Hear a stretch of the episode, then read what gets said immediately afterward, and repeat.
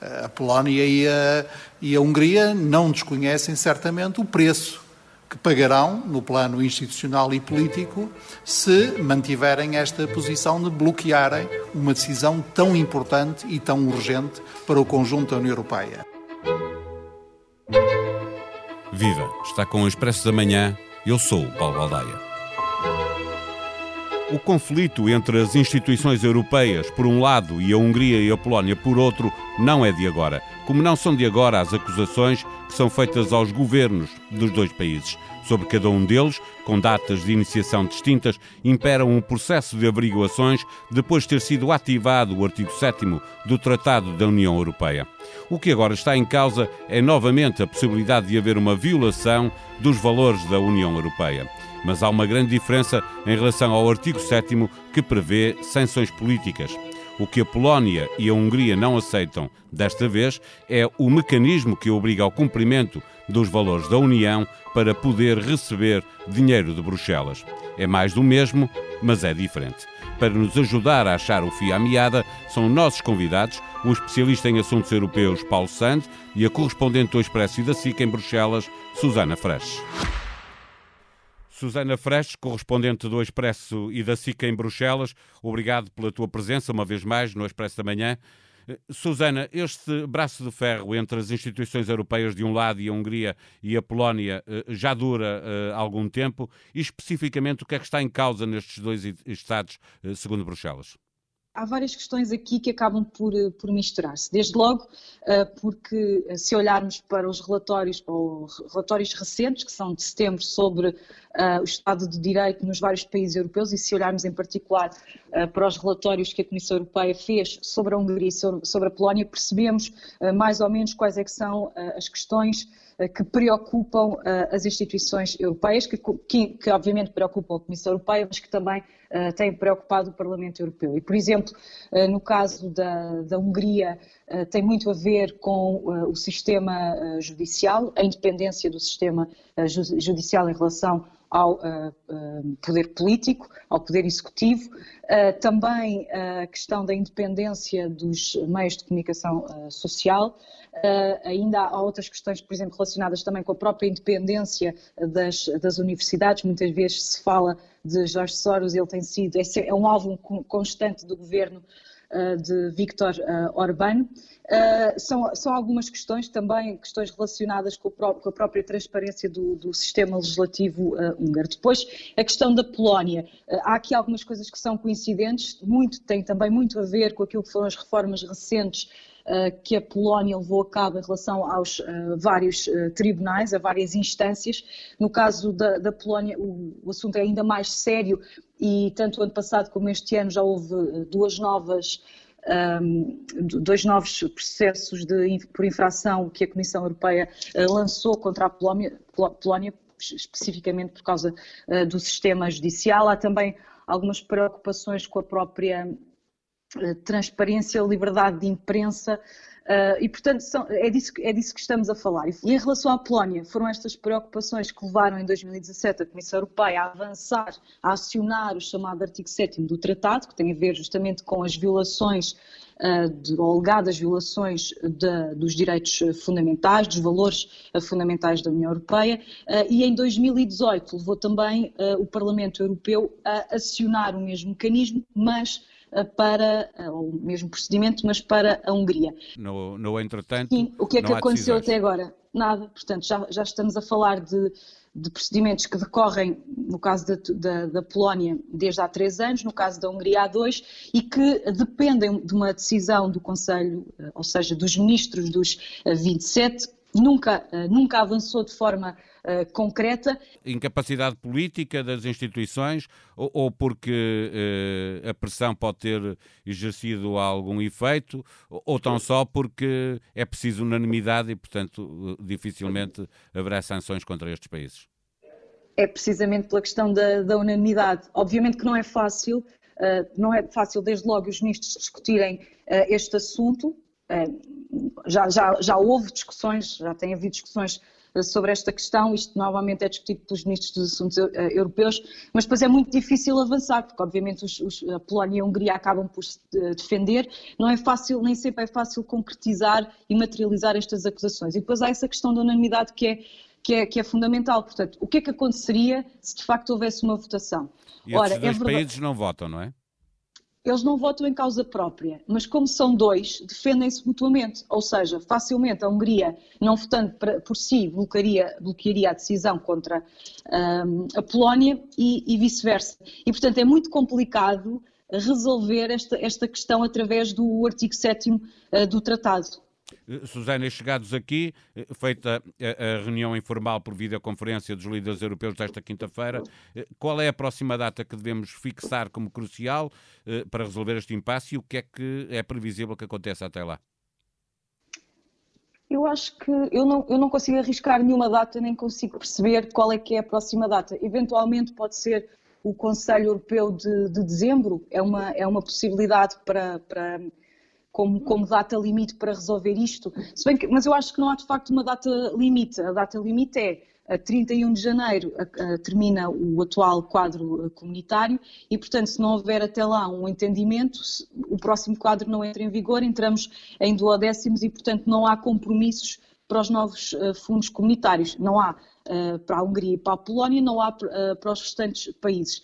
No caso do Fundo de Recuperação, a questão é um bocadinho mais complicada, ah, porque há aqui um, há um processo de ratificação que tem que acontecer e que só começa quando houver a aprovação da chamada decisão dos recursos próprios, que permite à Comissão ir uh, levantar milhões, milhares de, de, milhões de euros ao, ao, ao mercado.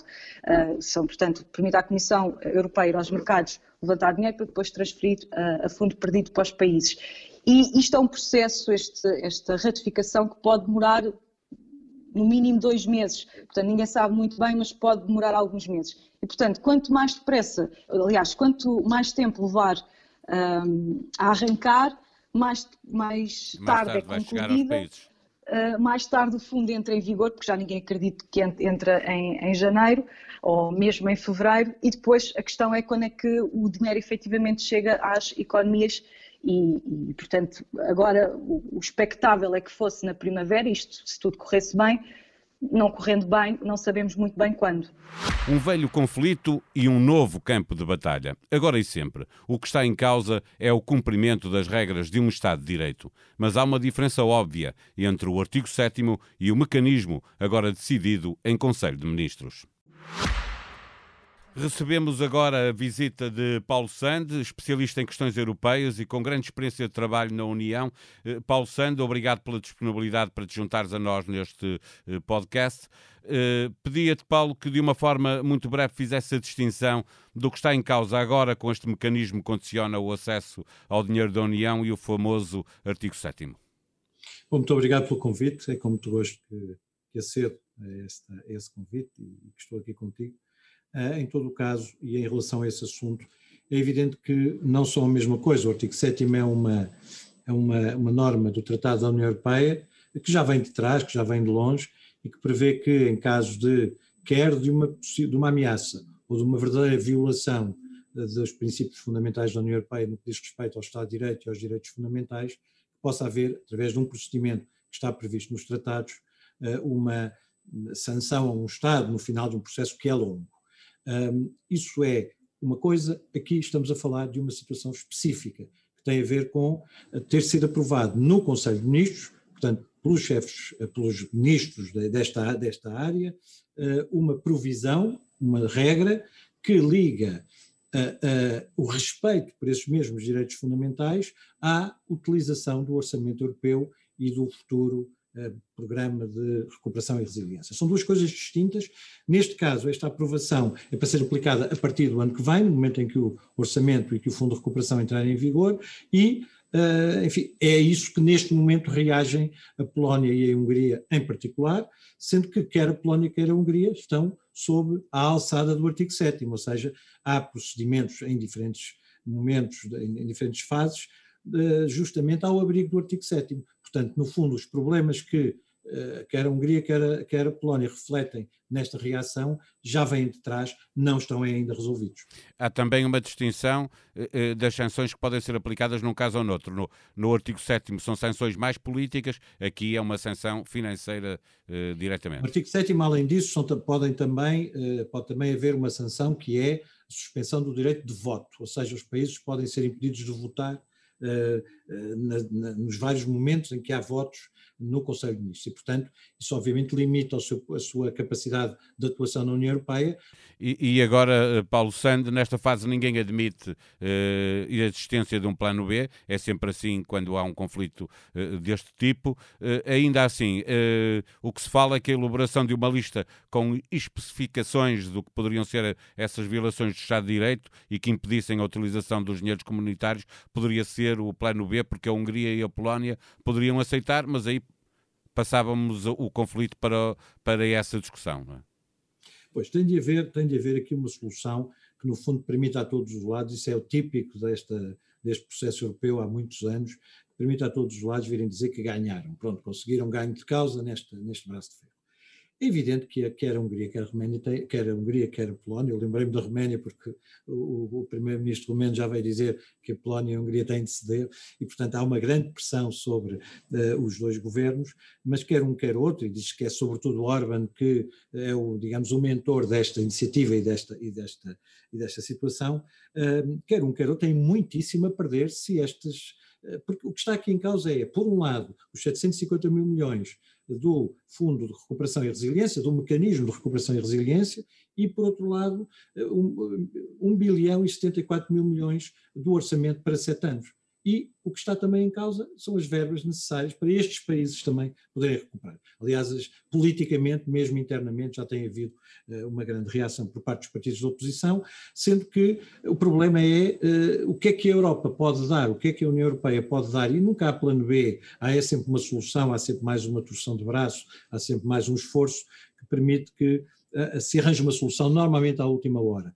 Se a última hora é o Conselho de dezembro, já é tarde, apesar de tudo, ou se é antes disso, vamos ver. Mas, em todo o caso, terá que ser dada alguma coisa à, à, Polónia e à Hungria, e agora à Eslovénia, que também veio dizer que também apoiava esta, esta posição daqueles dois países, para que eles possam dizer, para que os seus líderes possam dizer, bom, ganhamos, conseguimos, isto não é aquilo que estava antes previsto.